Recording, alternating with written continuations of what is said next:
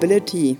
2020, ein neues Jahr, ein neues Glück. Es ist zwar schon ein bisschen angefressen, das neue Jahr, aber dennoch ähm, ist der Auftakt für She Drives Mobility, den Podcast neu zu gestalten, jetzt passiert. Ähm, ich habe mal bei Twitter gefragt, was könnte ich besser machen? Was interessiert euch mehr? Welche Dinge sollte ich in 2020 vorantreiben? Und ihr habt gesagt, ich soll ein bisschen kürzer werden, vielleicht eher die Folgen so auf eine halbe Stunde ähm, anpeilen und ich soll vorweg mal ein bisschen sagen, äh, mit welchem Gast ich mich eigentlich treffe, was mich im Gespräch besonders interessiert oder überrascht hat. Ähm, ich verspreche, dass ich das nicht immer schaffe, weil dafür sind die Gespräche manchmal auch einfach zu toll und ich lasse mich mitreißen. Aber ich will es auf jeden Fall mitnehmen, ähm, dass ich euch einführe in die Folgen. Und das ist nun die erste, die so ein bisschen neu gestaltet ist. Das hört ihr vielleicht äh, auch am Jingle vorweg, hat sich was geändert. Und ähm, ja, einfach mal alles refresh. Ähm, und ich habe überlegt, wer könnte denn mein erster Part sein als ähm, Gesprächspartner im neuen Jahr? Und da ist mir der Stefan Dörner eingefallen von T3N, einem Magazin, was vielleicht einige von euch auch kennen und was so gar nichts mit Mobilität eigentlich zu tun hat, sondern eher mit Digitalisierung und mit bestimmte, bestimmten Programmierungen oder irgendwelchen Nerds, die sich mit Dingen beschäftigen. Und er hat auf jeden Fall einen sehr weiten Blick, einen sehr großen Überblick vor allen Dingen über die Trends, die ähm, uns gerade so prägen in der Digitalisierung. Und ich habe mich mit ihm in Berlin getroffen und gefragt, was siehst du in 2020? Was könnte ein Trend werden und welche Trends werden sich vielleicht auch auf die Mobilität äh, niederschlagen? Wir haben über den Cybertruck von äh, Tesla gesprochen. Zudem hat äh, Stefan nämlich ein sehr besonderes Verhältnis. Wir haben uns äh, unterhalten, wie wir beide als Berufspendler, denn er ähm, macht die Strecke Hannover-Berlin äh, jede Woche, wie wir unsere Mobilität ohne Auto gestalten. Und ich habe mich sehr gefreut, dass es ein sehr angeregtes, lustiges Gespräch geworden ist. Und ich hoffe, euch gefällt es auch. Wenn dem so ist, lasst uns gerne Anmerkungen da, aber vor allen Dingen einige Sternchen auf den bekannten Plattformen. Denn natürlich möchte auch ich meine Sichtbarkeit für diesen Podcast erhöhen. Ich freue mich, wenn euch die Folge freut und ich freue mich aber auch, wenn ihr Dinge anregen möchtet. Also, jetzt zum Gespräch mit Stefan Dörner. Viel Spaß! Ja, eine neue Folge She Drives Mobility. Ähm, ich bin in der Mitte von Berlin in einem fancy Restaurant und sitze mit dem Stefan in einem Glaskäfig. Der, der Hund, der uns begleitet, schläft. Das, ähm, das klingt alles ein bisschen falsch gerade, aber Glaskäfig, weil ja. Ja, schon irgendwie. So gesagt Gewächshaus. Ne? Gewächshaus, ne? ja. Ähm, Stefan habe ich eingeladen, weil ähm, mich ja die Themen äh, Mobilitätswandel auch im Sinne von Digitalisierung umtreiben. Und da er ein Experte ist, äh, was Digitalisierung ist, ähm, ja, macht es Sinn, sich mit ihm mal auch zu unterhalten. Ich würde dich aber bitten, dass du dich erstmal vorstellst mhm. für die drei Leute, die dich nicht kennen. Ja, werden ein paar mehr sein, glaube ich, in deiner Bubble jetzt. Also ich bin unter, bei Twitter unter Döner äh, aktiv und äh, heiße Stefan Dörner und ich bin Online-Chefredakteur von T3N seit 2016 und wer T3N nicht kennt, wir sind ein Magazin, was sich ja mit allen Themen der Digitalisierung inzwischen beschäftigt. Wir kommen aus einer Nerd-Ecke, wir kommen aus der äh, Webentwickler-Ecke, Webdesign-Ecke, Digitalagenturen und machen aber inzwischen die ganze Bandbreite der digitalen Wirtschaft. Also egal, ob es jetzt irgendwie Startups sind, Online-Marketing, Unternehmen, E-Commerce, ähm, ja, aber auch irgendwie was aus den USA kommt, was in China passiert. Wir schauen uns inzwischen einfach die gesamte Digitalisierung an und auch zunehmend Mobilität. Wir haben ein eigenes Mobilitätsressort und auch zunehmend, was macht eigentlich Digitalisierung mit der ganzen Gesellschaft und mit der Politik und mit allem, was sonst so unser Leben bestimmt. Eine Frage, die ich vorweg habe, warum trennt ihr das? Also warum bist du Chefredakteur online? Ähm, wir kriegen ja gerade in der Mediengesellschaft mit, dass da relativ viel sich tut, weil auch viel natürlich online stattfindet, Bezahlmodelle und ähnliches. Aber warum ist das bei euch getrennt? Wir haben äh, ein Magazin, was nur viermal im Jahr erscheint. Das heißt, der Rhythmus des Magazins, des gedruckten Magazins ist komplett anders als online. Wir haben natürlich eine Website, die jeden Tag aktualisiert wird. Wir haben, ich glaube, im Schnitt so ungefähr zwei Dutzend Nachrichten jeden Tag auf unserer Seite online. Und äh, eigentlich ergänzen sich beide ganz gut. Das sagen auch viele unserer Leserinnen und Leser, auch wenn wir mit denen uns unterhalten, dass sie halt sagen, in dem Magazin kriegen wir also einmal die wirklich wichtigen großen Web Trends und ist auch noch ein bisschen spezifischer, so auf unsere Bubble abgestimmt, also noch unsere ganzen alten Nerd-Kernthemen sozusagen stärker bespielt.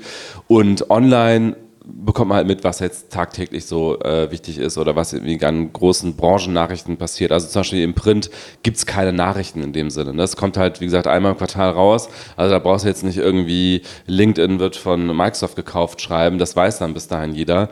Äh, und da ergänzen sich eigentlich beide ganz gut. Wir haben einen regelmäßigen Austausch äh, zwischen Print und Online. Wir spielen ja auch die Artikel online, äh, teilweise zumindest. Ähm, wir machen Schwerpunkte aus unseren äh, Print-Schwerpunkten noch online. Ähm, und es gibt halt, wie gesagt, regelmäßig einen Austausch und auch was die Themen angeht, inspirieren wir uns auf jeden Fall gegenseitig. Aber ähm, es ist halt schon zu verschieden der Rhythmus, als dass man sagen könnte, wir machen das Ganze jetzt mit einer ähm, Gesamtredaktion, die alle für beide Kanäle arbeiten.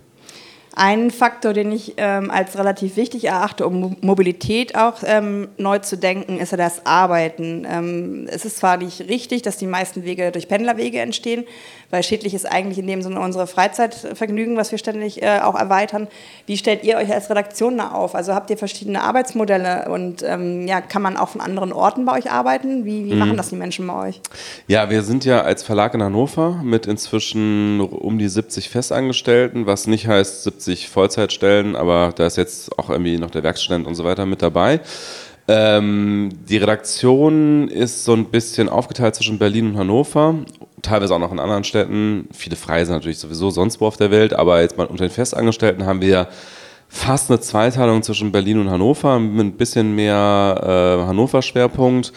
Und wir ermöglichen Homeoffice auf jeden Fall. Ähm, wir haben halt den Montag als festen Tag, wo so gut wie alle in Hannover sind. Da gibt es auch ein Teamessen. Ähm, wir fahren mit der Bahn alle. Ähm, die, die regelmäßig pendeln, haben eine Bankart 100. Ich gehöre auch dazu. Ich habe auch eine Bankart 100. Ähm, genau, wir sind da also relativ flexibel mit den Homeoffice-Regelungen auf jeden Fall. Ähm, und wir haben halt diesen festen Montag. Es gibt einen Kollegen, der ist im süddeutschen Raum ähm, zu Hause und der muss jetzt nicht jeden Montag kommen. Der kommt halt irgendwie ein, nee, ich glaube zwei Montage im Monat. So ist es aktuell geregelt. Und ansonsten alle anderen kommen halt auf jeden Fall diesen Montag und teilweise halt noch häufiger. Also ich zum Beispiel persönlich bin von äh, Sonntagabend in der Regel bis Mittwochmittag in Hannover und habe da auch eine Zweitwohnung. Und wie organisiert ihr das Zusammenarbeiten? Also ist das dann rein virtuell wahrscheinlich ja auch, weil die mhm. äh, physische Anwesenheit das ja gar nicht anders möglich macht. Wie tauscht ihr euch aus? Wir haben Slack zunächst mal, äh, wie ganz viele Unternehmen. Und man muss schon sagen, ich würde sagen, eine Redaktionsarbeit gehört zu der Art von Arbeit, die mit am besten remote funktioniert äh, weil es halt ganz häufig gar nicht so viel Abstimmungsbedarf gibt. Also viele Journalisten arbeiten halt dann Ende doch als Einzelkämpfer, ähm, schreiben den Artikel von vorne bis hinten runter und natürlich guckt der CVD drauf und vielleicht hat der CVD auch nochmal eine Nachfrage oder will nochmal irgendwas ändern oder sowas, aber das kann man in der Regel über Slack alles lösen. Wir haben jeden Tag noch eine Konferenz um äh, 10.30 Uhr, wenn sie denn stattfindet. Die ist dann äh, über so eine Video-Web-Conferencing-Lösung, äh, also Zoom, Zoom Us heißt es, glaube ich. Ne? Äh, da haben wir so eine Eule, so eine Hardware-Eule, die dann irgendwie auch die Leute immer im, im Bild zeigt und, und äh, auf, die, auf die Leute zoomt und so. Äh, ist ganz witzig. Ähm, und wir haben einmal am Montag, wenn dann eben wirklich auch äh, fast alle physisch anwesend sind, machen wir auch so eine große Konferenz, wo wir einmal über die großen Themen sprechen, die alle gerade bewegen, wo wir über Grundsatzthemen sprechen, wie was ist eigentlich eine gute Überschrift oder wo fängt Clickbait an und solche Geschichten. Ähm, das machen wir an einem äh, Montag halt dann physisch. Also ich finde so Konfer oder Meetings sind halt das, was remote am schlechtesten funktioniert. Da ist die äh, sich in die Augen schauen echt ein riesengroßer Wert äh, und so nutzen wir es auch. Aber wie gesagt, da viele Journalistinnen und Journalisten halt dann doch einen Großteil ihrer Arbeit sehr einzelkämpferisch äh, machen, ist es dann für die, für die eigentliche Arbeit nicht so relevant, wo die sitzen. wo ich dich dann natürlich schon mal hier äh, real sitzen habe, wenn du aufs Jahr 2019 guckst, was waren denn die krassen Themen, die euch so beschäftigt haben? Also als allererstes fällt mir, glaube ich, jetzt erstmal Rezo ein tatsächlich. Äh, ich habe äh, auch heute äh, interessanterweise gerade zufällig das Reporting vorbereitet mit den Artikeln, die am meisten gelesen wurden. Und das Rezo-Interview ist mit dabei unter den Top 5. Ich bin mir gerade nicht sicher, ich glaube auf Platz 2. Ähm, das war sicherlich, also allein wie politische Kommunikation halt zum ersten Mal durch so ein Erdbeben ähm, ja, erschüttert wurde und, und so viele in den etablierten Parteien zum ersten Mal gemerkt haben, okay, da ist irgendwas entstanden, darüber haben wir gar keine Kontrolle. Ne? Da ist irgendwie, äh, da sind irgendwelche Influencer, von denen haben wir noch nie gehört, die haben wir noch nie irgendwo auf einen Kaffee eingeladen, wir wissen überhaupt nicht, wie die ticken, äh, völlig außerhalb unserer Kontrolle und dann kommt das aus dem Nichts und hat so eine Reichweite und kann Wahlen beeinflussen. Also es war ja so ein bisschen auch die Reaktion von AKK, die dann sehr ungeschickterweise irgendwie, ich glaube, ein oder zwei Tage später irgendwas von... Äh, von Kontrolle von Meinungen erzählt hat oder wie hat es Regulierung von Meinungen oder sowas hat sie dann äh, ins Spiel gebracht. Und äh, also ich glaube, das war was, was nachwirkt auf jeden Fall aus diesem Jahr. Ja, ich meine, wir haben so ein paar Dauerthemen. Tesla ist was aus dem Mobilitätsbereich, was Leute immer interessiert. Da gab es jetzt zuletzt diesen Cybertruck. Vielleicht können wir mit denen auch noch kurz reden. Da habe ich so ein bisschen. Davor hat der Stefan Angst. Davor habe ich Angst? Vom Cybertruck, ja. Also ich habe eine gespaltene Meinung, sagen wir mal, zum Cybertruck. Äh, dann äh, haben wir ja doch ein Mobilitätsthema, sehr gut. nee, wir können, wir können die ganze Zeit von über Mobilitätsthemen auch reden. Das gar, ich habe halt davon meistens nicht so viel Ahnung. Aber nee, aber ist ja, ist ja manchmal auch das, das Gute. Das ist ja immer das, was, was ja. die Leute verwechseln, dass man einfach, man ist mobil. Also ja, wir alle sind irgendwie Als Anwender kann ich viel so davon berichten, ja. Aber wenn wir nochmal auf Rezo zurückgehen, das ist ja eigentlich äh, insofern finde ich spannend. YouTube gibt es schon immer, Rezo gibt es auch schon länger.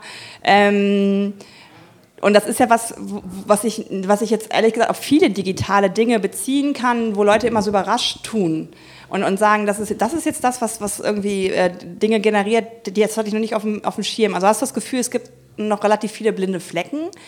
Weil danach ja, gab es ja auch so ganz unbeholfene Versuche, selber äh, tätig zu werden, die natürlich auch gleich wieder zerrissen werden, ist klar, weil jetzt erst anzufangen ist auch ein bisschen schlecht. Mhm. Aber ich habe manchmal so das Gefühl, so überraschend fand ich das jetzt nicht. Ja, also äh, William Gibson hat mal gesagt, der Science-Fiction-Autor, die Zukunft ist schon da, sie ist nur noch ungleichmäßig verteilt und äh, so ein bisschen ist es ja auch äh, mit dem Wissen um die Zukunft oder um dem Wissen um, was da für Phänomene stattfinden. Ähm, ich glaube schon, dass noch viele Menschen blinde Flecken haben, äh, was ähm, digitale Themen angeht und auch insbesondere viele, die in Verantwortungspositionen sind, weil wir halt eine Gesellschaft sind, gerade auch hier in Deutschland, die mir ist es auch nochmal in letzter Zeit richtig aufgefallen, wie stark wir durch Babyboomer dominiert sind in allen Bereichen. Also in der Politik, ich meine, als ich Kind war, war Horst Seehofer schon Spitzenpolitiker und ich kenne ihn, seit ich wirklich klein bin ne? und er ist immer noch da. Ja. Äh, und ganz viele andere auch. Und ähm, auch Wolfgang Schäuble oder so, ne? die sind wirklich ewig da. Und ähm, das kann ja auf der einen Seite eine Sicherheit sein, weil ja. ich muss gestehen, ich könnte das deutsche Kabinett jetzt nicht runterrattern, wie ich das als Kind konnte, weil die aber auch so lange da waren. Du konntest als Kind das Kabinett runterrattern? Ja, klar. Warst du so Politik interessiert?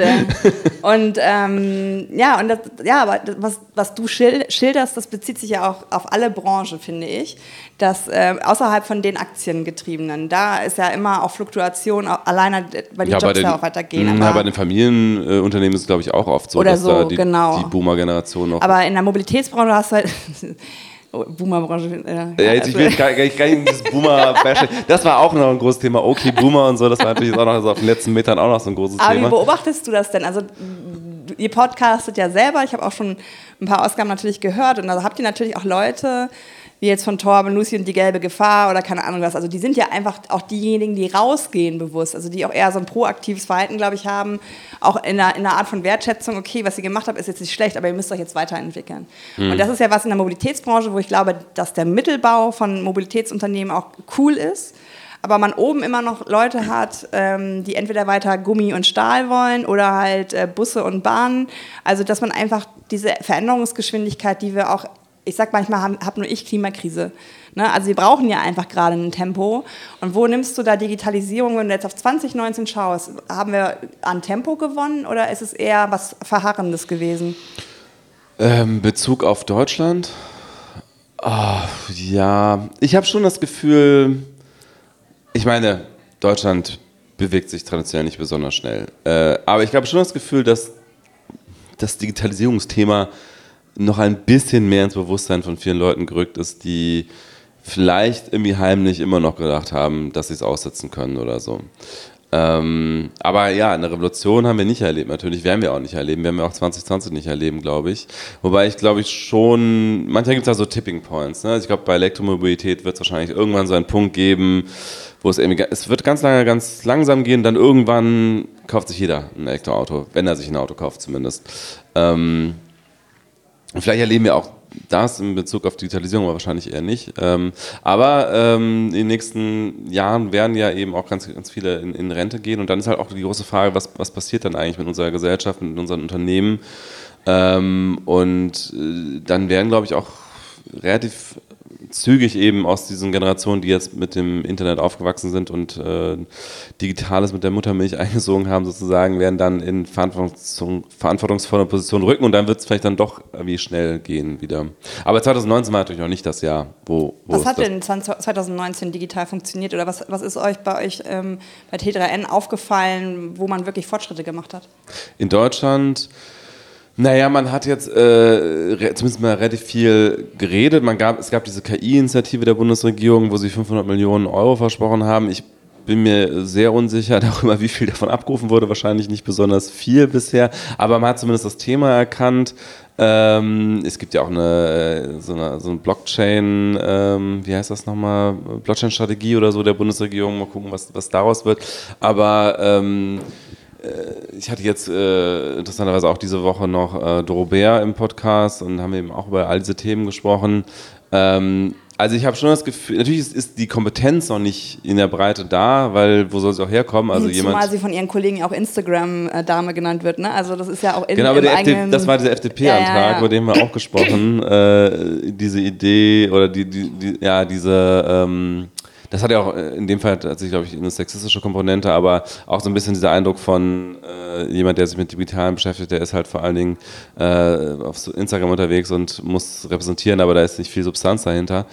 Ähm, ja, aber ich glaube schon, dass, dass, wie gesagt, dieses Thema auch durch Rezo, durch dieses Erdbeben, was da entstanden ist, ähm, stärker ins Bewusstsein gerückt ist, nochmal von vielen Politikern und es steht ja auch ein Generationenwechsel an, ähm, jetzt in den nächsten Jahren und bin sehr gespannt, äh, wie die, sich der vollziehen wird. Ähm, was natürlich ein weiteres großes Thema 2019 war, was halt eben auch nicht so positiv ist und was aber auch mit Digitalem zu tun hat, ist die Polarisierung der Gesellschaft. Ähm, die jetzt auch kein neues Phänomen ist, auch nicht 2019 und äh, Trump ist auch schon ein Symptom davon, der wurde ja schon 2016 gewählt, äh, aber ähm, ich habe das Gefühl, dass es hat nicht nachgelassen ähm, und Twitter ist ein ungemütlicherer Ort zum Beispiel geworden, also noch ungemütlicher in 2019 als davor.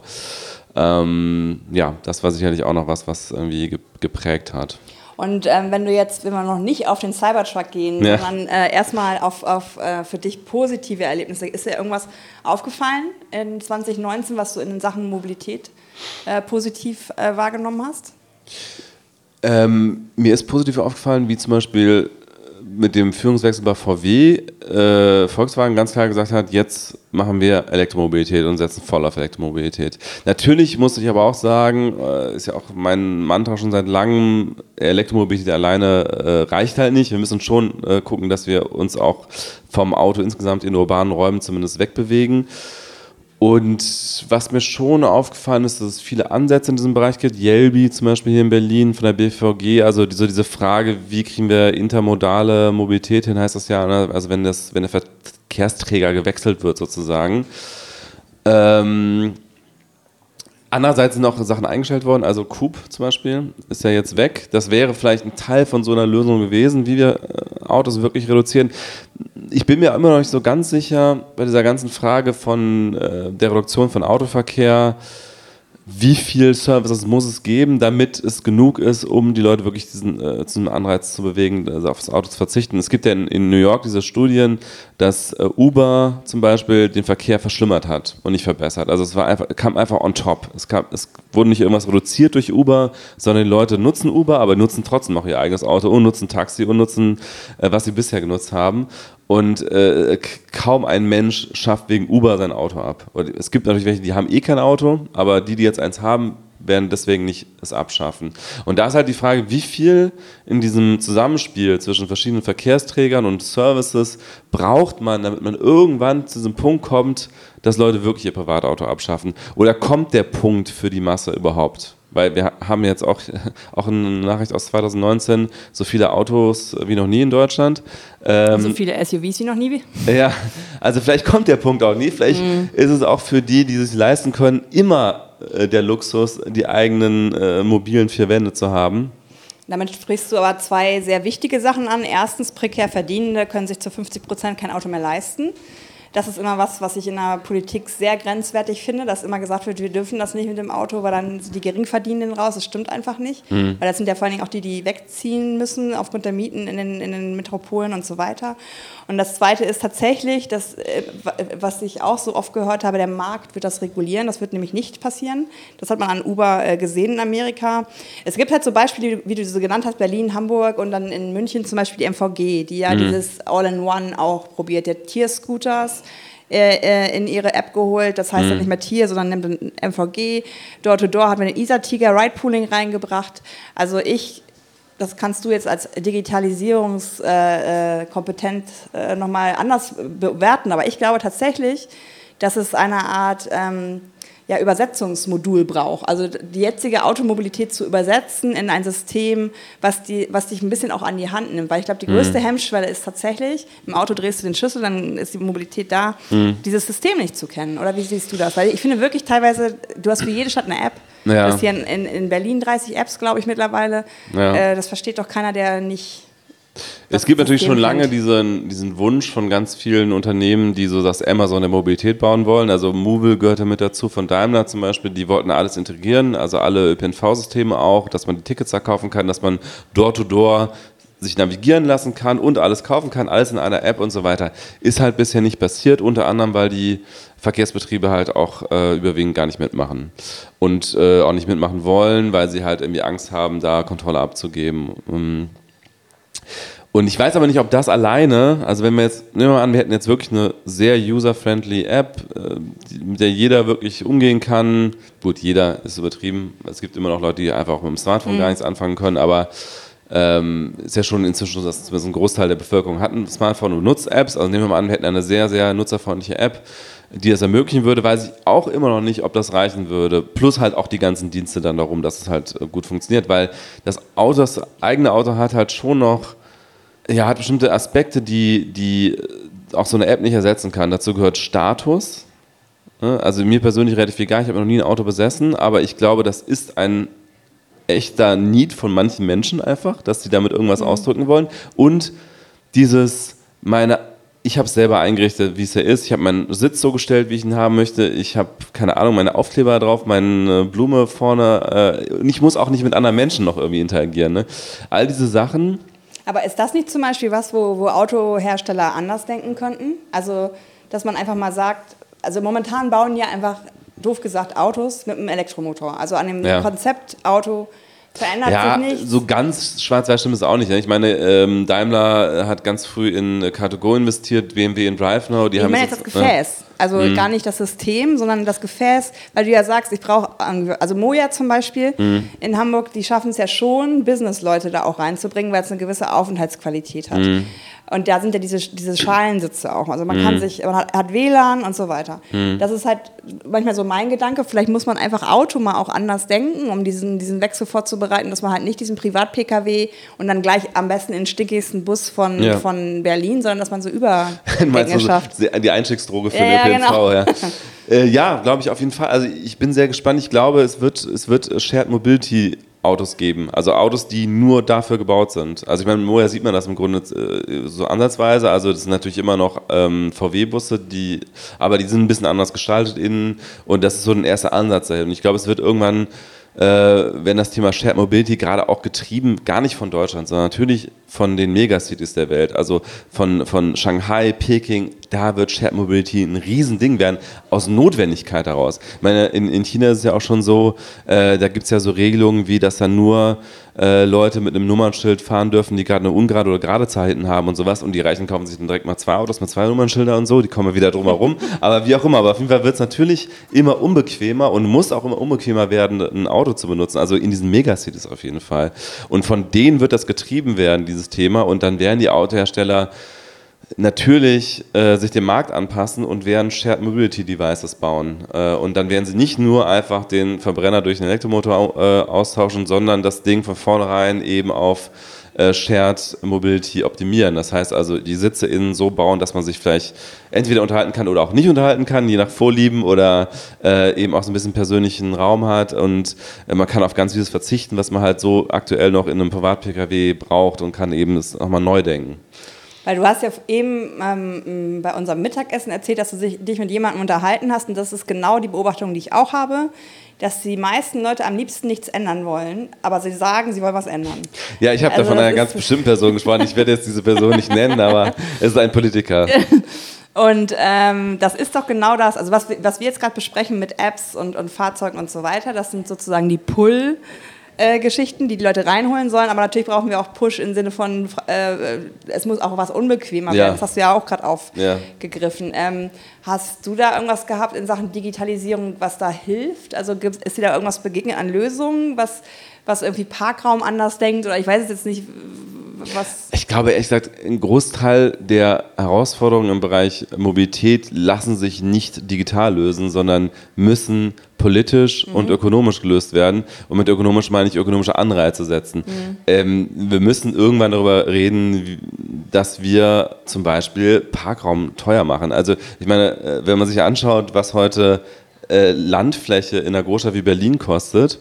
Äh, ich habe irgendwas gehört von 4000, über 4000 Euro der Quadratmeter kostet in Berlin aktuell Land, wenn du einfach nur Bauland kaufst. Wie viel davon von Autos belegt ist gerade? Und das ist ja fast komplett gratis für diese Leute. Also ich meine, wenn ich mir jetzt ein Stück äh, Land kaufe, um eine Wohnung äh, äh, darauf zu bauen, muss ich halt richtig viel blechen. Wenn ich einfach nur mit dem Auto das Ganze halt diese, dieses Stück Land belege, dann ist es halt gratis aktuell. Und wir müssen da über ökonomische Systeme reden. Äh, wir müssen in Städten zumindest Autofahren teurer machen. Ähm, und gleichzeitig aber natürlich nicht nur die Leute gängeln, sondern eben dann auch äh, Alternativen schaffen. Und da kann dann wiederum äh, Digitales halt ein Teil der Lösung sein. Aber, aber für diesen ähm, für diesen Push oder dieses, äh, diese Anreize setzen, dass Leute sich wirklich anders verhalten und auch, dass einfach Dinge, die momentan die Gemeinschaft kostenlos zur Verfügung stellt, dass die halt was kosten, das sind halt politische äh, Themen. Da, da kommt man rein digitale Lösungen erstmal nicht weiter. Da muss man schon auch die politischen Anreize entsprechend setzen. Dann kommen wir doch mal zum Cybertruck. der Cyber. Ja, der Cybertruck, also ich muss sagen, ich bin ja erstmal grundsätzlich ein, äh, schon eher ein, ein, Fan von Tesla. Also ich habe jetzt noch nie einen Tesla besessen und werde mir wahrscheinlich auch nie mal im ganzen Leben ein Auto kaufen. Aber wenn schon Auto, dann wahrscheinlich am ehesten ein Tesla. Weil immerhin hat Elon Musk es ja wirklich fast im Alleingang geschafft, dass überhaupt mal Elektromobilität erstens sexy wurde und zweitens ernst genommen wurde von den großen Autoherstellern. Ne? Und da, dass da überhaupt irgendwie eine, eine, ernsthafte Nachfrage für dieses Thema entstand. Und ich finde, auch wenn ich immer sage, äh, Elektromobilität alleine reicht nicht, aber ich finde natürlich ein Auto, was mit einem E-Motor angetrieben wird, schon mal besser als mit einem Verbrenner. Deswegen, also ich bin erstmal kein, äh, ich bin erstmal kein Tesla-Kritiker. So ja, ganz digitalisierungsmäßig hast du ja manchmal am nächsten Tag ein anderes Auto. Ne? Das hat er ja auch geschafft, dass, mm. dass wirklich dieses User Erlebnis. Also ich bin auch noch nie, also ich glaube, doch gefahren bin ich ihn schon, aber ich, das ist auch nichts, was mich interessiert in dem mhm. Sinne. Aber wenn du dich mit Leuten unterhältst, die sowas haben und die sagen, dann fahre ich das Ding aus der Garage raus und es ist einfach immer ein komplett anderes Erlebnis. Das ist, das ist ja, ja, Digitalisierung, wie sie eigentlich sein soll. Genau, so, ne? genau. Es wurde ja mal auch als äh, das iPhone äh, als Auto äh, bezeichnet. Also die, es war schon sehr disruptiv, wie er Software genutzt hat, wie er das Tablet genutzt hat als äh, Bedienelement. Over-the-Air-Updates, also dass sich das Auto updatet sozusagen, ohne dass man irgendwie irgendeine Werkstatt fahren muss. All das hat Tesla äh, in Gang gebracht und auch eben dieses, was wiederum mit Shared Mobility auch wieder äh, zu tun hat. Also du kannst in Tesla halt auch ähm, so konfigurieren, dass du halt nicht ein anderes Auto setzt und dann wieder alles so eingestellt hast, wie du es gerne haben möchtest. Es wird auch sehr relevant werden, wenn man dann wirklich über Shared Mobility spricht und so. Und aber der Cybertruck, äh, ich kann mir schon gut vorstellen, dass das ein kommerzieller Erfolg wird für Tesla. Äh, und ich kenne selber Menschen, leider, die sich das Ding vorbestellt haben. Aber es ist auch genau das, was mir Sorgen macht, weil ich habe dieses Teil halt mal, also ich habe es noch nicht real gesehen, aber ich habe es halt, äh, ich habe Fotos gesehen neben anderen Autos, wie verfickt, sorry, verdammt groß das, äh, dieser Cybertruck ist. Und das ist für mich eine Horrorvorstellung, dass äh, in einer Stadt wie Berlin, ich sehe jetzt schon irgendwelche Rams, die ich irgendwie vor Jahren noch nie gesehen habe, irgendwelche Pickup-Trucks aus den USA, sehe ich jetzt schon im Prenzlauer Berg und in Friedrichshain rumfahren. Und wenn dann noch solche Cybertrucks und da kommen ja noch viel mehr, weil ich, ich glaube, so, so, dass sich jemand so ein, so ein Ford F150 hier in, in Berlin kauft, dafür muss das schon ein bisschen weird drauf sein. Aber ich kenne halt persönlich Menschen, die sich jetzt einen Cybertruck vorbestellt haben und äh, das macht mir wirklich Stefan Angst. ist fassungslos.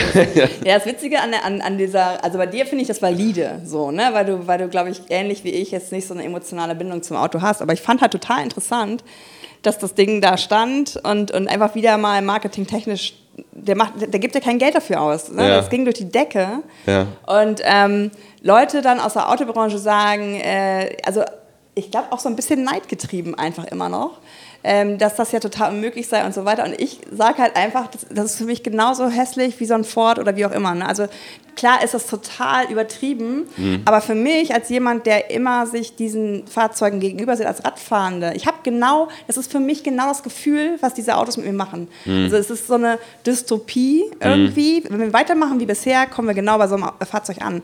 Plus, dass ich emotional, wenn ich ähm, radfahrend in Berlin und Hamburg unterwegs bin, genau dieses Ding eigentlich neben mir habe, auch wenn es anders aussieht. Aber mhm. das Gefühl ist genau mhm. das Bild. Und das fand ich halt so interessant, dass es da so ein Bashing gab, weil ähm, letztlich sind die Autos, die wir machen, vielleicht schöner, aber von der, von, der, von der Entwicklung her ist es genau das, was der Markt, mhm. und damit komme ich zu dem Punkt, ähm, mir wird ja immer gesagt, das wird, muss der Markt, ich bin ja gerade bei Sono, also wenn das hier ausgestrahlt wird, wissen wir, ob sie bauen oder nicht bauen. Ähm, ich ähm, engagiere mich gerade für dieses Startup aus München relativ stark, weil die halt Solarpaneele auf dem Auto haben, Sharing äh, machen können, ähm, also einfach äh, Speicher sein können. Äh, und die denken wirklich Auto mal neu. Und das mhm. ist halt, wo immer mir gesagt wird, dass, dass wenn die aber jetzt verrecken, ist es äh, der Markt. Mhm. Aber wenn, wenn, wenn ich das dann sage, das, wohin führt uns der Markt? Und wie nimmst du das bei Digitalisierung wahr? Also müssen wir weiterhin in Markt denken? Ich meine, es ist schon ein bisschen philosophisch vielleicht, aber ist auch Digitalisierung vielleicht ein Hilfsmittel, solche Sachen auch mal anders zu denken? Ähm, ich weiß nicht, inwiefern meinst du, hat Also denkbar wäre ja zum Beispiel wirklich, dass, dass du dieses Fahrerlebnis in, in den Vordergrund stellst Ach so. zum Beispiel und nicht, nicht die Hülle. Hm. es kommt ja sehr auf die Präferenzen der Menschen an hm. und die sind wiederum auch sehr stark von Marketing getrieben und von, von Marken und das ist halt auch, was mir da Sorge macht, dass halt diese, diese fleischgewordene Dystopie da so jetzt als äh, geiles Ding gefeiert wird von Elon Musk. Und ich glaube auch, dass es leider, wie gesagt, funktioniert. Ich hätte ja nichts dagegen, wenn jetzt irgendwie die ganzen Ford F550 in irgendwo in Kentucky und Texas, wenn die jetzt alle durch Cybertrucks ersetzt werden, ist ja alles fein. Aber genau das wird ja nicht passieren. Die werden weiterhin ihre Rams und was ich da äh, fahren und dann werden die Großstädte halt dem hinterher rennen. Ähm, ob da Digitalisierung irgendwas dran ändern kann, ich weiß es nicht. Aber es ist interessant, oder? Weil wir Digitalisierung so hochheben, aber wir kommen immer wieder auf einen sehr analogen Punkt zurück, bei vielen Sachen, die wir auch ändern müssen. Das finde ich halt so interessant. Also wir haben uns ja auch auf diesem äh, Workshop zu KI-Narrative mhm. ähm, ähm, dann mal physisch gesehen das erste Mal. Das sind ja alles so Sachen, wo wir, glaube ich, jetzt gerade anfangen nachzubessern, auch, auch äh, wie ich finde, valide, mhm. weil Sprache auch eine Sache ist, die man anschauen muss. Also ich habe gerade nach diesem Jahr 2019 ganz, ganz viel Schwierigkeiten, so wie du eben ja anscheinend auch, dieses Digitalisierung zu fassen. Weil das meiste, was ich mache und wo ich diskutiere, ist analog. Also mir wird dann immer erklärt, dass das äh, mit den Wegen, das ändert sich nicht, weil mhm. wir ja pendeln und so weiter. Und das ist so mhm. für mich der spannende Punkt, wo ist denn diese Digitalisierung da? Na, aber die Digitalisierung ist ja in der Mobilität schon spürbar. Also ich meine, alleine, dass ich mache alle meine Wege mit Google Maps. Also, mhm. also wie ich da hinkomme, dass mir Google sagt, äh, ich muss jetzt hier zu dieser Haltestelle, dann kommt die Bahn dann und du kannst auch diesen Weg nehmen. Das ist ja jeden Tag Digitalisierung, äh, wie ich ihn jetzt spüre in meinem Alltag. Im Sinne von Zugänglichkeit zu Informationen meinst du jetzt? Ne? Genau, mhm. und auch in, insbesondere in Bezug auf ÖPNV dann. Mhm. Ne? Ähm, und natürlich, also ich hoffe durchaus, dass auch Digitalisierung helfen kann, dass Leute wegkommen von äh, das Auto ist Statussymbol, das Auto muss riesengroß sein und äh, ich fühle mich nur sicher, wenn irgendwie es zwei Meter höher ist als der Rest der Verkehrsteilnehmer. Ähm, und da ist natürlich, da ist schon vieles denkbar. Ne? Also wenn wir jetzt in Richtung autonomes Fahren denken, dann könnte es halt wirklich so sein, dass irgendwann Shared Mobility super billig ist, äh, weil man eben auf Fahrerinnen Fahrer verzichten kann und ähm, dadurch eben ähm, dann das eigene Auto sich wirklich überhaupt nicht mehr lohnt, äh, weil man einfach überall mit relativ wenig Geld äh, mit Shared Mobility hinkommen kann oder auch von mir aus auch persönlich ein kleines Fahrzeug alleine fahren kann und sich fahren lassen kann. Ähm, man kann sich überlegen, wie nutze ich diese Zeit in, äh, im Auto dann mit digitalen Medien oder so, wenn man dann autonomes mhm. Fahren hat. Ne? Ähm ja, was ich auch interessant finde, was du auch angesprochen hast, dass du dein Profil mitnimmst. Ne? Also was mm, du ja, ja meintest, genau. dass du, egal in welches Auto du dich setzt, ja. das, das kann ja auch was sein, dass die, auch die Aufenthaltsqualität sich für dich da bessert. Genau. Ja. Also von daher, es gibt da schon Szenarien, aber die Frage ist immer am Ende, was, was machen die Menschen da draus? Ne? Also mhm. du kannst das alles nicht denken ohne die Präferenzen der Menschen. Und momentan habe ich das Gefühl, ja gut, es gibt, es gibt schon diese Studien, dass irgendwie unter jüngeren Menschen äh, Autos weniger wichtig sind oder weniger häufig angeschafft werden, weniger Statussymbol sind. Oder das Muss ich dir so leider auch ziehen, den Zahn. Die Leute ja? machen nämlich einfach nur später den ah, Führerschein, ah, okay, weil der teuer Kindern. ist. Ja, ja. ungefähr. also bei Kindern war es auch so, das ganz lange gesagt wird, die Leute kriegen keine Kinder mehr, aber sie kriegen sie einfach nur später und so ist jetzt auch mit den Autos okay. Ja, wobei das ja auch oft äh, zusammenfällt. Das kenne ich aus meinem eigenen Freundeskreis. Wenn die Kinder da sind, kommt auch das Auto. Das stimmt. Ja, da, da da geht es dann wieder zurück ja. zum Beispiel. Ne? Das sind dann einfach wieder gewohnte Spuren, in die wir kommen. Ja, deswegen, also es ist halt wirklich, also ich glaube, das war ja jetzt natürlich auch eine provokante Frage. Ähm, aber das Produkt Mobilität, das ist eben so menschgetrieben und das ist ja genau das, was ich immer versuche auch mhm. klar zu machen. Es geht um Verhaltenswandel. Mhm. Es geht nicht darum, irgendwelche Gefäße mhm. zu ändern. Es geht erstmal darum, dass Leute also ich merke, wenn ich mit, mit Leuten spreche, die geflogen sind von, ich sage jetzt mal München nach Hamburg, mhm. die haben gar nicht auf dem Radar, dass es auch mittlerweile äh, Sprinterstecken gibt bei der Bahn, also jetzt nicht auf der Strecke, aber ja. also ich bin ja von, von Frankfurt aus hier total schnell nach Berlin gekommen. Ne? Das ist ja Quatsch mhm. gewesen zu fliegen. Mhm. Also allein von der Zeit, vom ökologischen brauchen wir gar nicht sprechen. Ja. Und da ist für mich halt die Frage, ähm, was soll das Mittel nach Wahl sein, auch in Sachen Digitalisierung, solche Informationen überhaupt, dass, dass, dass jemand überhaupt dran denkt wenn er googelt, was er ja wahrscheinlich haupt, hauptsächlich macht, mhm. ähm, dass er auch eventuell auf Bahn mal guckt oder so. Und da habe ich halt noch nicht so eine Lösung. Wie organisierst du denn deine ähm, beruflichen Reisen oder, oder überhaupt? Bei mir ist es relativ easy, weil ich ja eine Bank an 100 habe, ja. äh, fahre ich innerhalb von Deutschland 100% Bahn und gucke einfach in die DB-App, wann fährt der Zug mhm. und fertig. Ne? Mhm. Also mehr brauche ich ja nicht gucken. International bin ich gar nicht so oft unterwegs und dann muss man halt, da muss man ein bisschen mehr gucken. Es gibt ja so Sachen wie Go Euro zum Beispiel, die dann verschiedene Optionen anzeigen, also mhm. Flug, Bus, Bahn und auch gemixt. Aber das hat sich, glaube ich, auch tatsächlich noch nicht so richtig in der breiten Bevölkerung durchgesetzt. Ne? Ähm, Sprich doch mal für einen Schwerpunkt bei euch im Heft. Schwerpunkt Mobilität oder? Nee, also wirklich, also tatsächlich, ich glaube, ihr, es, es, geht tatsächlich darum, möglichst viele Bubbles, die so ein bisschen, ihr seid ja schon Leute, die jetzt nicht die ganz, ich sag mal, rückwärtsgewandten hm, ansprechen, ja. sondern ihr seid eher äh, Menschen, die so vielleicht sogar auch Early Adopters, wie man so schön mhm. sagt, also sind. Aber tatsächlich, die Informiertheit über Mobilität ist echt schlecht. Und mhm. da frage ich mich immer, wie kriegen wir das hin, dass wir überhaupt solche Sachen mal darstellen? und konsumierbar machen, weil ich, ich zum Beispiel ein anderes Extrem, ich habe mit, mit äh, Leuten über 70 in einem Salon zusammengesessen, da war ich so eingeladen und durfte dann über Mobilität sprechen und die haben hinterher auch gesagt, das, das war also nie, also sie waren hoch, hoch interessiert an Kultur und allem, hm. aber ich erreiche die nicht, weil die natürlich in ganz anderen Sphären irgendwie unterwegs sind. Hm. Und das finde ich echt spannend, wie wir das lösen wollen, wenn wir sogar die Sachen schon haben, dass sie dann auch genutzt werden, ganz abgesehen davon, wie du sagst, dass es um Präferenzen geht. Ja. Ähm Warum habt ihr denn jetzt Mobilitätsschwerpunkt? Also wie kam der, also du hast ja eben gesagt, ihr seid, habt da mittlerweile auch ein Team sogar, was sich mit diesem Team... Also Team ist übertrieben, wir haben das Ressort Mobilität mhm. und wir haben einen Redakteur, der auch für das Thema Mobilität in erster Linie zuständig ist. Ähm, das aber schon länger. Also ah, ja. äh, schon als ich, äh, kurz nachdem ich kam, haben wir das Mobilitätsressort eingerichtet. Mhm. Ähm, man, hat, man merkt einfach, dass sozusagen, wir kommen ja aus, der, aus, der, aus dem Bereich der Digitalisierung, wir merken einfach, wie immer mehr Bereiche des Lebens und der Gesellschaft und der Wirtschaft halt durch Digitalisierung geprägt werden. Und bei Mobilität haben wir es halt auch gemerkt. Und das, und das Thema neue Mobilität haben wir vorher, wir haben es vorher auch schon gemacht ohne Ressort. Wir haben schon gemerkt, dass jeder Artikel über Tesla äh, durch die Decke geht. Ne? Unsere, unsere Leserinnen und Leser sind einfach sehr interessiert am Thema auch Elektromobilität. Das sind ja auch häufig äh, ja, Leute, die dann irgendwie auch ganz gut verdienen in ihren Branchen und dann irgendwie gerne auch ein Auto sich anschaffen, aber halt dann am liebsten ein Elektroauto. Und ähm, da war das Interesse sehr groß und ähm, letztlich wollten wir halt im Mobilitätsressort, wir haben es mal irgendwann so definiert, dass wir da wirklich nur neue Mobilität machen, das heißt also einerseits äh, alles, was mit Elektroautos zu tun hat, aber eben auch alles, was mit Mobilitätsdiensten, ÖPNV und so weiter zu tun hat, wenn es, wenn es irgendwie mit digitalem Zugang zu tun hat. Also über diese Apps wie Yelby und so weiter berichten die natürlich dann auch da. Ähm, und das ist natürlich auch so ein bisschen, was wir dann an der Stelle hoffentlich auch beitragen können äh, zu äh, mehr Wissen und Informiertheit über mhm. das Thema Mobilität.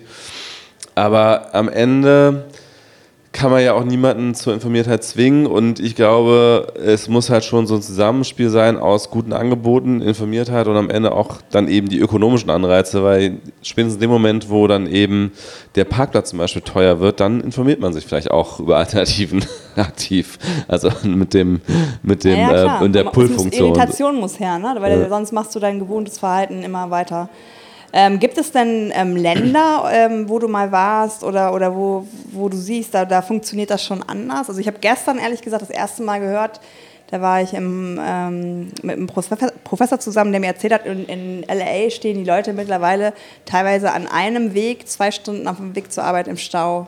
Ja. Und das ist ja wirklich. Ich war in vielen Ländern, wo es schlechter funktioniert. Also ich war, ich war in Peking, wo, wo ständig Smog-Alarm ist mm. und mhm. alle im Stau stehen. Ich war in Delhi, wo immer nur Smog und Stau ist. Ich war in LA und San Francisco, wo nur Stau ist die ganze Zeit. Ähm, man sieht natürlich immer so Aspekte, die irgendwie interessant sind und gut sind, aber man sieht auch dann oft, wie, wie, wie gut doch Deutschland bei der Infrastruktur dann in vielen Fällen ist. Also ganz kurzes Beispiel, USA, ich möchte aus dem Silicon Valley nach San Francisco mit der Bahn fahren und dann ist da so ein ranziger alter Automat, der nur ein Dollar Münzen annimmt, aber wirklich nur ein Dollar Münzen, kein Wechselgeld, keine App, dann kommt da so ein stinkender Diesel-Train an, die Klimaanlage ist kaputt, völlig überfüllt. Äh, das ist halt Bahnfahren in den USA und das ist Silicon Valley. Ne? Silicon Valley ist also eine der reichsten Gegenden der USA, wo man so Bahn fährt. Also da muss man sagen, teilweise äh, sieht man dann auch wieder, dass wir zwar viel meckern über die Deutsche Bahn, aber dass die Infrastruktur in Deutschland auch an vielen Stellen besser ist. Sogar die Straßen sind besser. Äh, also mhm. auch die Straßen in den USA sind nicht besonders gut. Ähm, aber ja, was man sieht, äh, ich meine, was man natürlich schon sieht in San Francisco zum Beispiel, ist halt, was passiert, wenn man mehr zulässt an Mobilitätsdiensten. Also, dass man halt mit ein paar Dollar durch die ganze Stadt kommt mit einem äh, Uber-Pool, ist halt schon auch cool. Ähm, wo man sich dann halt auch das Uber, was auch immer voll ist dann, also in, in Deutschland, wenn man mal irgendwie so ein Moja benutzt, da fahre ich ja in 50% der Fälle komplett alleine. Äh, oder auch hier ähm, Clever Shuttle äh, in Berlin äh, oder ähm, Bergkönig, nutze ich auch ab und zu, fahre ich halt auch ganz oft alleine. Und in, in, in San Francisco bin ich nie alleine gefahren, ne, war immer voll. Also da merkt man, das wird schon aktiver genutzt mhm. und es, es, ist günstiger und ähm, Ja, weil der Druck auch größer ist, glaube ich, ja, tatsächlich. Ne? Ja, ja. Mhm. klar, und auch äh, weil das Ganze System der USA auch ein bisschen anders funktioniert. Da sind halt auch Leute bereit, für wenige Dollar die Stunde wahrscheinlich zu, oder 10, 12 Dollar die Stunde zu arbeiten. Und ja, es ist halt das Problem, finde ich auch immer wieder, ähm, dass, dass ähm, tatsächlich dieses Uber-Modell natürlich auf prekären Arbeitsverhältnissen fußt und man auch nicht weiß, ob der Typ ähm, vorher 18 Stunden woanders gearbeitet hat. Ja. Ne? Also das, das, ich mag schon, dass es hier in Deutschland eine andere Verlässlichkeit ja. gibt. Ähm, abschließend, was ist denn der Trend für nächstes Jahr? Beziehungsweise welche Themen glaubst du, werden dich im nächsten Jahr umtreiben, jetzt beruflich? Ähm, vermutlich, das ist eine ziemlich langweilige Antwort, aber ich glaube, sie stimmt meistens äh, mehr oder weniger dieselben wie dieses Jahr. Aber es kann natürlich immer was Neues dazukommen. Aber wenn man jetzt mal die letzten Jahre betrachtet, großen Themen, Machine Learning, die Polarisierung der Gesellschaft in Social Media, die Frage, wie gehen wir mit Social Media um, das ist alles schon Jahre äh, ein Thema. Ähm, ich überlege gerade, ob ich irgendwie. Ich glaube, das Thema, also das Thema Voice zum Beispiel war ja in 2019 riesengroß. Nicht so sehr diese Smart Home-Dinge, aber halt Podcast zum Beispiel mhm. oder generell ähm, ja, Dinge über, ja, ähm, hören. Äh, nicht, mhm. nicht Voice, sondern eigentlich Audio. Audio mhm. war, war finde ich, ein großes, unterschätztes Thema 2019. Mhm. Da könnte ich mir vorstellen, dass da noch äh, 2020 noch mehr kommt. Einfach, weil das so gut in die Zeit passt, weil wir alle ein Smartphone mit uns um, rumtragen, weil wir so viel Zeit haben, die wir irgendwie ungenutzt, in Anführungsstrichen, rumstehen, im Auto sitzen, in der Bahn sitzen, äh, zu Fuß unterwegs auf dem Fahrrad, joggen, im Fitnessstudio, wo auch immer. Wir haben ganz viel Zeit, wo Boah, das, wenn das schon aufzählt, stresst mich das. Denn Denn irgendwie haben wir auch verlernt, einfach mal nichts zu tun. Ne? Genau, äh, absolut. Ich stimme äh, dir völlig zu, dass das eigentlich ein schlechter Trend ist, dass wir so versuchen, jedes, jede Minute unseres Lebens irgendwie noch zu optimieren und äh, was rauszuquetschen. Ich mache das auch gar nicht, aber ich glaube, das wird trotzdem weiterhin passieren, weil die Leute das Gefühl haben, ah, jetzt äh, nutze, bin ich hier gerade ähm, völlig unnütz, ich stehe rum und mache nichts und deswegen muss ich jetzt denken? mir wenigstens Wissen reinschaufeln über einen Podcast mhm. oder so. Ich glaube, das ist schon äh, ein nachhaltiger äh, Trend. Also ich höre ja auch äh, tatsächlich Podcasts zum Genuss, so, äh, so ist es ja nicht. Also ich mache das nicht so sehr auf, äh, ich muss meine Karriere optimieren und mir Wissen ra raufschaufeln. Oh ja, ich habe viele, viele Podcasts, die ich höre. Ich meine, alles gesagt ist jetzt kein mhm. Geheimtipp, aber finde ich immer noch sehr, sehr gut, weil die beiden, also Jochen Wegner und äh, Christoph Arment von, der, von Zeit Online, beziehungsweise der eine ist von Zeit Online, der andere vom Zeit Magazin, die haben das Thema Podcast einfach richtig gut verstanden, finde ich, und nutzen das Medium halt genauso, wie es eigentlich seine größte Stärke entfaltet, nämlich jemanden wirklich einfach nur labern lassen. Also das finde ich, das habe ich früher auch immer so gesehen im Vergleich zum Beispiel, wenn ich mir Jan Böhmermann und äh, Olli Schulz im Fernsehen angeschaut habe und im Podcast gehört habe. Ich fand die im, im Fernsehen überhaupt nicht lustig oder unterhaltsam. Die, die brauchen so, die brauchen so ein bisschen diesen Raum. Ne? Mhm. Die müssen ins Labern kommen. Mhm. Und dann erst wird es irgendwann interessant, finde ich zumindest. Man Aber kann Leute vor allen Dingen, die man eigentlich nicht mag, auf einmal anders kennenlernen. Ne? Man hat auf einmal ja. Zeit sich auch, also ich will jetzt nicht sagen, dass ich Herbert Grönemeyer gehasst habe, aber jetzt, äh, wo ich seine äh, Statements kenne zu Brexit und Rechtsradikalismus, sehe äh, seh ich das auch ganz anders. Ja. Man hat ja sonst immer nur so, das ist halt auch wieder Teil der Zeit, immer nur so ein Ausschnitt, woraus man sich das, ähm, die Meinung bildet. Und die beiden sind natürlich super gut, einfach, ähm, dass sie reden lassen. Da kommen halt ja. Sachen raus, die Leute schon gar nicht geplant haben. Ja. Aber ja. Technisch hast du da Podcasts? Ähm, Ja, ich kann natürlich erstmal unseren eigenen Podcast. Natürlich, Sorry, ich muss ganz kurz Eigenwerbung, TTN-Podcast. wir haben, äh, ich glaube wirklich, dass wir immer besser werden. Wir haben immer mehr prominente Gäste auf jeden Fall. Wir hatten jetzt, äh, diese Woche haben wir Sascha Lobo. Ich weiß nicht, wann das jetzt genau hier rauskommt, aber jetzt gerade Sascha Lobo veröffentlicht. Doro Bär kommt jetzt bald. Äh, wir hatten schon Eva Schulz, das ist eine ganz tolle Folge zum Beispiel, fand ich. Ähm, Ansonsten, lass kurz überlegen. Äh, ich höre schon relativ viele Podcasts, aber wenn ich jetzt. wenn ich an T3N äh, denke, da fällt mir nichts Besseres mehr ein, natürlich. nee, lass mich kurz überlegen. Es gibt sicherlich, ich meine, es gibt sehr, sehr viele englischsprachige Podcasts, die mhm. ich aber auch so, so unregelmäßig höre. Ähm. Ich, ich müsste echt mal kurz in meine. Ja, dann geh doch in dein, in dein Gedächtnis, was mein, mein äh, Smartphone-Gedächtnis gehen. Ja, Freakshow höre ich zum Beispiel seit vielen, vielen Jahren schon äh, von Tim Pütloff und Konsorten. Ähm, ist halt ein Apple-Podcast rund um Apple, aber letztlich schweifen die auch die ganze Zeit ab. Und das mag ich, ist halt ein Laber-Podcast, muss man schon sagen. Ähm, wenn man, also vielleicht mache ich so zwei Extreme. Also als, als Laber-Podcast würde ich empfehlen im Bereich Tech Freakshow. Mhm. Und wenn es gar nicht um Labern geht, sondern so ganz kondensierte Informationen wirklich zu einem Thema, dann kann ich äh, Digital Kompakt empfehlen von okay. Joel Kaczmarek, der dann wirklich so ein bestimmtes Thema ganz, ganz kondensiert, komprimiert auch aufbereitet mit einem Experten. Ähm, das ist doch schon mal gut. Ja. Und also ich habe noch so ein paar Spiele. Ich bin halt, äh, ich interessiere mich so kulturell für Computerspiele. Ich spiele gar nicht mehr so viel, aber ich schwelge manchmal so ein bisschen Nostalgie und da kann ich auch einen empfehlen, der heißt Stay Forever. Das ist ein sehr guter äh, Podcast über alte Computerspiele. Also da muss man jetzt auch schon jemand sein wie ich, der irgendwie vor 15 Jahren oder 20 Jahren halt seine Und du bist Computerspiel. 30, Mitte 30? Ich bin Mitte 30, 36. Da, da, da, als Mann bezeichnet sich da noch nicht als alt. Nee, Im Bereich Computerspiele bin ich halt okay, alt. Ja. Also ich, ich, bin halt mit ganz anderen Spielen aufgewachsen als die, die jetzt on Vogue sind. Und deswegen höre ich so Nostalgie-Podcasts zu Computerspielen. Ich danke dir für das Gespräch und ähm, für den Austausch und äh, wünsche dir ja, auf jeden Fall noch einen schönen Tag. Danke, wünsche dir auch.